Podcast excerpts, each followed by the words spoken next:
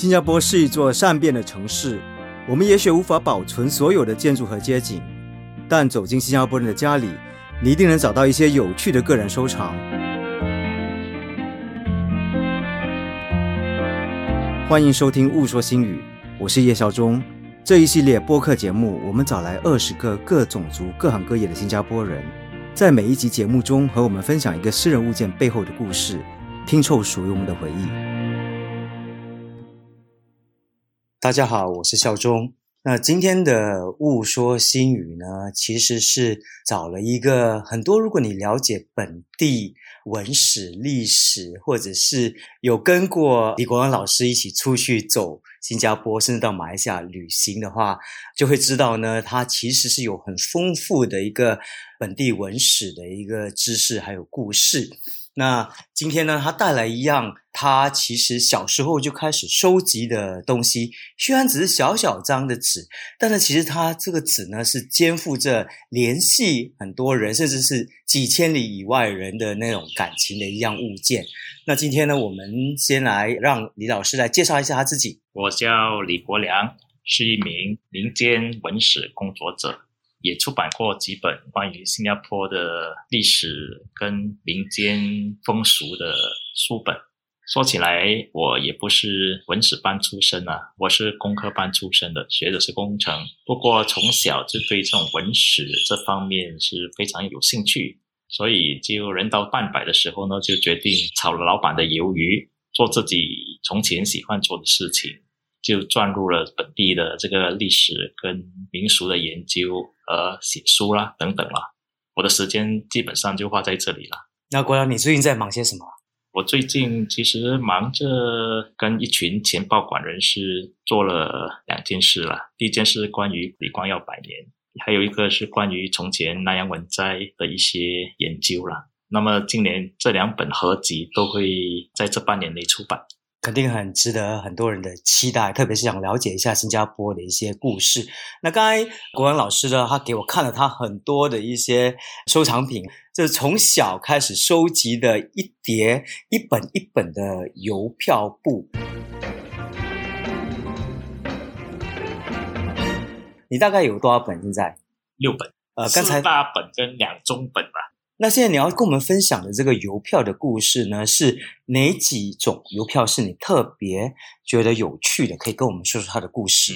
或许我们可以把我的这些邮票分成三个组别吧。啊，一个组别是中国的，第二个组别是关于新马两地的，第三组就是世界各地的国际邮票了。那这些邮票主要都不是说我花钱买回来的啊。有些是通过家书得到的，一些呢是通过交换或者朋友送给我的，也有一些是国际邮票，特别有趣的，就是从垃圾桶捡回来的。我以前读过一本沙猫的书啊，他很喜欢捡东西的，所以我偶尔我其实也是到外面，哎，发现这个东西挺有趣的，我也是会把它捡回家，然后重新再利用它。那要不要谈谈你这个邮票呢？比如说，我们先从那个中国的邮票说起，为什么你觉得它是有意思的？这些中国邮票真的是从信封剪下来，那是家书。我的父亲跟我的祖母是从中国下南洋的，不过他们跟中国的亲戚还是有着相当密切的联系。那从前打长途电话很贵很贵啊，所以他们就通过写信来往。所以这些家书其实是代表着我的父亲、我的祖母，他跟中国亲人互报平安、互相关怀的一个情怀啦。那么在我手上呢，这些家书信封上的邮票就成为了我的珍藏了。那当时你是怎么拿到这些邮票的？这些中国的邮票基本上就是从通过平邮，平邮是航海了哦，有时通过空邮寄过来新加坡，我的父亲就会把这个信封给我了，那我就把邮票给剪下来。以前也不晓得可以怎么样收藏这些邮票，那么我父亲教我的方法是慢慢的撕，结果有好些邮票就这样子撕破了，在无意中就发现，其实这邮票信封可以浸在水里头。那么过了一阵子，邮票就会脱落，然后就铺在报纸上，给它风干，那就可以把它收集在集邮簿里头了。其实基本上邮票就是这样子，不过小的时候也不太懂得邮票背后一种特别的情怀，是慢慢长大了就知道，哎，这个邮票啊，其实就是两地的亲情。这个亲情其实也带出了我的家庭啊，家境啊。我父亲叫做文化先锋啊，很好听啊。嗯不过其实他就是印刷工人呐、嗯印刷技工。那么那时候印刷技工的薪水是偏低的，好像文化人是不用吃饭这样子的哈。其实我们是属于在平均收入方面是属于贫穷线啊。可是我爸爸就经常会说一句话啦：你不用把肚腩露给别人看啊，就是说不用告诉你吃不饱啦或者什么的哈。可是我发现，无论怎么样再辛苦都好，他就会把钱存起来，到时到后呢，就会买些猪油渣啦、米粮啊，然后冬天呢就会去百货公司买些中国来的棉被和罐头，就寄回去中国。那所以现在回想起来，那是一个很特别的一段日子，一个、很特别的一个历史的情谊节这个样子。我当时我也是很有点心理不平衡啊，因为我的上学才一毛钱，即使到了小六才两毛钱，那么我说我要多一点零用钱，爸爸都不给。那么一毛钱、两毛钱能吃什么呢？一毛钱就是一碗饭加一点卤汁，就是一毛钱；两毛钱就是用鸡蛋来炒米粉，两毛钱，那就是那时候上学的零用钱，还有岁月。可是爸爸却很乐意把钱就拿来买这些国货，就寄回去中国这个样子。是，我觉得那个年代呢，我其实也有一点点的记忆，因为我的祖母也是来自中国，所以她也经常会让我的父亲寄一些东西回去，包括当然对方提把家书寄过来的时候，其实那时候我可能小学或者中学的时候，我要帮他们念到底是什么意思，是有没有帮他们写家书？是，后来我到了小四、小五这样啊，我爸爸就不动笔了，他就叫我写了。嗯啊，开始的时候是他念一句，我写一句，后来的话也不用他念了，我就自己写了，就放在信封里就寄出去就是了。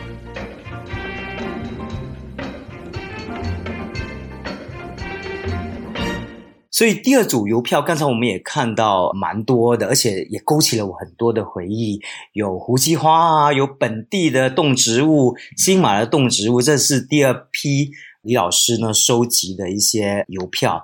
这邮票是怎么来的？那么新马呢，新加坡、马来西亚这些邮票有好些是通过跟同学交换，那么有些呢是通过笔友交笔友，这样就寄过来给我，即使在本地也是笔友哦，因对，为那时候 没有 email，就是没有这么多电话，对，又没有电话打啦，又没有什么，没有所以就透过对呀、对，所以就通过写信啊，交笔友，要谈谈学校生活啊，谈谈假期我做了假期工啊 什么的，嗯，就谈一下这样的一些内容啊。嗯这样就收集了好多的这些邮票。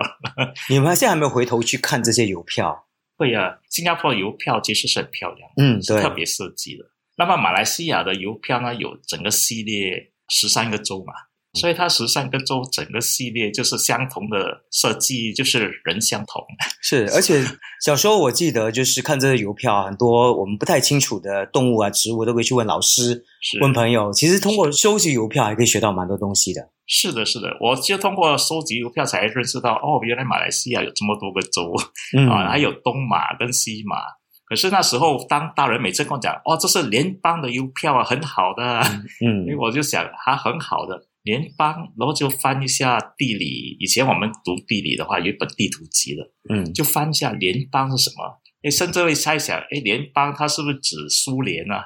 啊，苏维埃共和联邦这样子，嗯所以也是联邦嘛。嗯 慢慢的才了解到，其实不是，他们口中联邦就是马来西亚。那么，为什么他们对联邦这个名词特别的亲切？好多新加坡人从前也是联邦来的，在联邦有很多亲戚是啊，真的是新马姻缘一家亲啊。是，所以也是通过这个邮票可以看出以前我们跟新马之间的一个关系其实蛮密切，到现在当然还是很密切，是但是完全不太一样的另外一种密切啊。是是的，那第三组邮票呢，也是不用花钱买的，是但是是从哪里拿回来的？第三组邮票啊，主要就是从垃圾桶捡回来的哈、那我住在水仙门啊，那么 High Street 斜街哈、有很多商店啊，主要是印度人开的布店啊、成衣店啊，还有那些电器商行。那这些印度人哦，他们想象中就是他们跟印度做生意嘛，从印度入口一些成衣布料嘛，其实不然呢。这些印度人他们是很有国际眼光、国际视野的，他们从世界各地就输入一些成品，所以他们的书信来往也是跟世界各地一起来往的。所以我捡了邮票啊，才发现，哎，其实里头有很多古古怪怪的名字，什么红狗啦、Deutschland 啦、Posca 啦、Maya Rosat 啦、Granada 啦等等。从前听都没听过，问老师，老师摊开地图集也看不到，也不懂。从学生说这些邮票是假的，我说不可能假的，我从垃圾桶捡回来的，怎么会是假的邮票呢？所以其实当时的新加坡已经是一个很国际化的地方了哦。新加坡，我相信从开埠以来就是非常国际化的。如果我们看一下一些十九世纪的书籍啊、旅游书籍啊等等，世界各地的人都来新加坡旅游，对吗？嗯，我们也看到各国的旅行者就画下新加坡的一些十九世纪的图片啊、画作啦等等。其实一路来新加坡很国际化，嗯，只是我们小的时候年幼无知啦，不知道。是是。回到第一批，就是专门是跟中国有关的这个邮票，我觉得也里面还有很多个人的家里亲情的感情啊，个人的感情啊。你还记得这些家书的内容吗？多数时候一开场白就是问候一下你啦，然后就说我们最近自己的生活好还是不好啦，怎么好跟不好都要报个平安。然后呢，接下来就是要钱了。他说我们在内地生活贫困啊，你们在海外下南洋捞金啊。嗯，那么现在我们冬天又要到了，那么如果你手头方便的话，是不是可以寄些物资回来？那么有时候他也会提到说，我们现在吃文革啊，吃大锅饭啊，那么米呢是不用愁了，米是有了。不过，如果你有一些配料的话，罐头你也可以寄过来。嗯，而孩子要长大嘛，对吗？我的表哥表姐们啊，他们在要发育啊，所以要食物啊。嗯，基本上看到这些，你就知道到底什么回事了。是，所以那是六七十年代的时候是这样。对，现在完全不一样。到八十年代就不同了。八十年代他写的信过来呢，基本上说：“哎呀，我的邻居有。”有电视机了，有雪柜了，那一时浅浅了。是。那么某某人他的家建了一栋两层楼的新楼了，五千块人民币就可以建到了。那你就大概知道家里应该怎么帮助他们，或者应该做些什么。这些我们真的是没办法，我家都没有雪柜，没有电视。那你是怎么开始收集这些中国邮票的？是谁告诉你，或者是有没有人教你？对，那时候大概是应该是小三还是小四那个时候，那时候我们的老师，这位老师叫罗梅老师，他的先生连世生先生就相当出名啊。在罗梅老师在班上告诉我们说：“哎，你们其实可以培养起集邮的习惯。”那时候我的同学有些就说：“哎，我有集邮啊！”然后就把集邮簿给带来了，我就看一下他们的邮票，哎，这些邮票我家里也有嘞。然后就开始回去，就跟我的父亲说：“哎，这些信封的邮票我可以要了它吗？” 我跟你说：“哎呀，这些家书反正都是要丢的，信封邮票你要你就拿去啦。”啊，我就开始培养起这个集邮的习惯了。是那么多邮票里面啊，特别是这一批中国特别漂亮的，你最喜欢或者觉得最有意思是哪一组？我觉得最特别的是那组海陆空三张邮票。颜色是很暗淡的，有点像那个年代你去中国旅游的话，灰灰蓝蓝的，嗯，就是那样的一个颜色。那在海陆空上面，我也不晓得这三张邮票很珍贵，还是我的同学告诉我，哎，这几张邮票哦，海陆空哎，很珍贵的嘞。然后我再注意仔细的去看，的确啊，有一张是有飞机场的，一张是有火车跑过的，还有一张是轮船的。我就会想到，哎，其实我的先辈啊，就是乘着轮船这样子过来新加坡。那么这就是现在想啊。那么我呢是乘着飞机回去中国。那么有一天，我可以不可以就乘着高铁从新加坡去到吉隆坡，从吉隆坡去曼谷，这样就去到中国了？嗯，我很希望那一天的到来。所以邮票里面的一些画作，跟我们现实还是有点关系。联系上刚才你讲的，诶，其实跟我们的过去、现在跟未来都可能有关系。因为过去我们看这种海陆空，在早一些年代看的，其实就是一个中国自力更生的年代了。那个年代我们也不懂中国内地发展的怎么样，不过反正看新闻好像都是很了不起的啊，都是发展的很好，我们可以自力更生了，可以砍树木来炼钢铁啊等等，感觉上都是不可思议的东西，所以是充满希望了。后来我们知道也未必是完全如此，所以现在跟中国的亲人朋友沟通的时候，再也不需要邮票了。有了好多微信啊什么之类的。对，那么后来我们不用邮票的时候，就是通过长途电话，那是两千年代。那后来我们就用微信了，现在完全是用微信来通讯。如果需要听到对方的声音的话，就用微信来录音了。所以现在没有机会收集邮票了。现在真是很少，偶尔我还会收到一些新加坡的一些邮票，嗯，一些什么商行啊、什么会馆啊寄一些信件过来。还可以收得到新加坡的。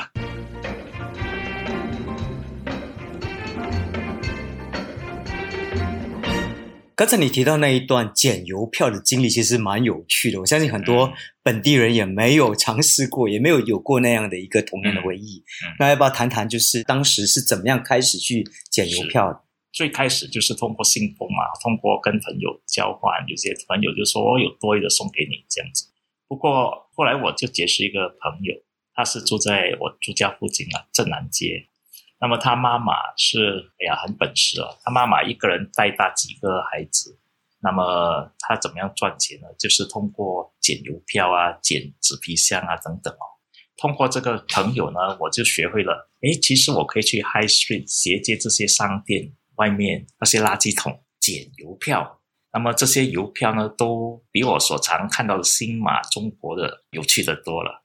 那我就开始也学他们这样子，就每天早上就跑去等啊，很多人在等的，那种 office boy 啊，从商店把垃圾桶那个制纸箩拿出来倒在门口的那个垃圾桶里头。大家的手就伸下去抢，抢，这真的是抢，就早起的鸟儿有虫吃。对对，也不要太早了，七八点他还没开，要算九点，对，九点准准的就抢，然后就这样子抢那个邮票。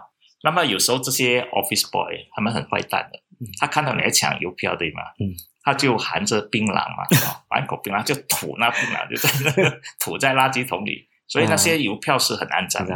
不过我们也不管啊，反正回去就浸在水里就干净了嘛。嗯，对，所以就反正邮票有的痰也好，槟榔也好，反正就是抢了回来就是了。嗯，所以这一组中国邮票呢，也显示出其实过去新加坡人跟中国之间的那个关系还是十分密切的。通过看着这些邮票的时候，让你想到了些什么东西？其实它给予我一种寻根的冲动啊。中国看到邮票的时候，那些中国是这个样子的：有红卫兵的，有海陆空的，有军人为国家服务的。那么实际上，中国到底是什么样子的？我的爸爸的家乡是什么样子？我的中国的亲戚，他们现在是长得什么模样的？跟从前照片上那种很幼稚的样子还是一样的吗？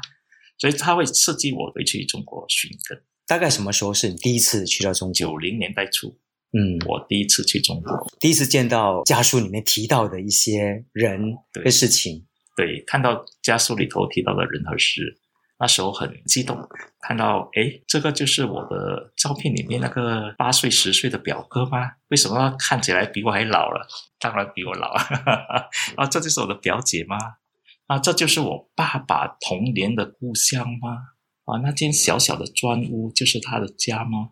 然后就会引起很多莫名的冲动，还有一种欲哭流泪的感觉啊！现在讲起来还有那种流泪的感觉。嗯，就是很神奇的一个小小的邮票，然后伴随你童年长大的那些回忆。是这张邮票漂洋过海，从中国飘到新加坡，现在跟着我乘着飞机回去中国，你觉得那种感觉、那种奥妙、那种情怀？很难形容，是是。那后来呢？就是你的亲戚有没有来到新加坡？有，我回去两次之后，我就说，不然我们也可以安排你过来新加坡走一趟，你看看我们在新加坡是怎样生活的。那他们也很高兴，就说好啊。那个时候我们要安排他来新加坡，还要给安归金的啊，嗯，大概一个人几百块了，嗯，他三个人来，我就要准备千多块安归金，嗯，必须确保他们离境。啊，那我才可以把这笔钱拿回来的。那么就安排了安归金把他们请过来。他们在内地那时要做护照过来新加坡也不容易，他首先就要给地方政府申请，说我要出国护照，那么要塞一笔钱的红包钱，然后就从地方就上到县，从县就上到市，从市就去到广州，每一层都要塞红包的。嗯。然后经过了半年才拿到护照，就喜气洋洋的就过来新加坡，就在我家住了一个多礼拜，然后他就知道了我们新加坡的生活。他第一件事就问我：“哎，为什么中午你没回来睡午觉的？”没有睡午 然后他就了解到，其实我们在新加坡打拼啊，其实也真的是很不容易了。虽然我们新加坡的币值比中国来的高，不过我们在新加坡赚钱，在新加坡花，我们的屋子还要自己购买的。他在中国，他的屋子是免费的嗯 啊，所以这些都有很大很大的一个落差了。嗯那么他们看了也就明白了，知道我们在新加坡过去给家乡给他们一些资助，真的是不容易。是，所以很多人收集邮票呢，可能到了一个时候就开始把这个邮票卖出去。嗯那你自己会不会打算把这个邮票卖出去？我还没有这个想法嘞，还不缺钱用。嗯嗯，可以好好的再收，偶尔还我觉得还会对，偶尔还会拿来看看，至少还会保留一些情感，保留一些记忆。或许有一天我会失忆，那时候这些邮票对我来说都不重要了。好，好，谢谢你。雾说新语播客系列由叶孝忠、沈国英制作，陈明文编写音乐，感谢新加坡国家文物局资助部分经费。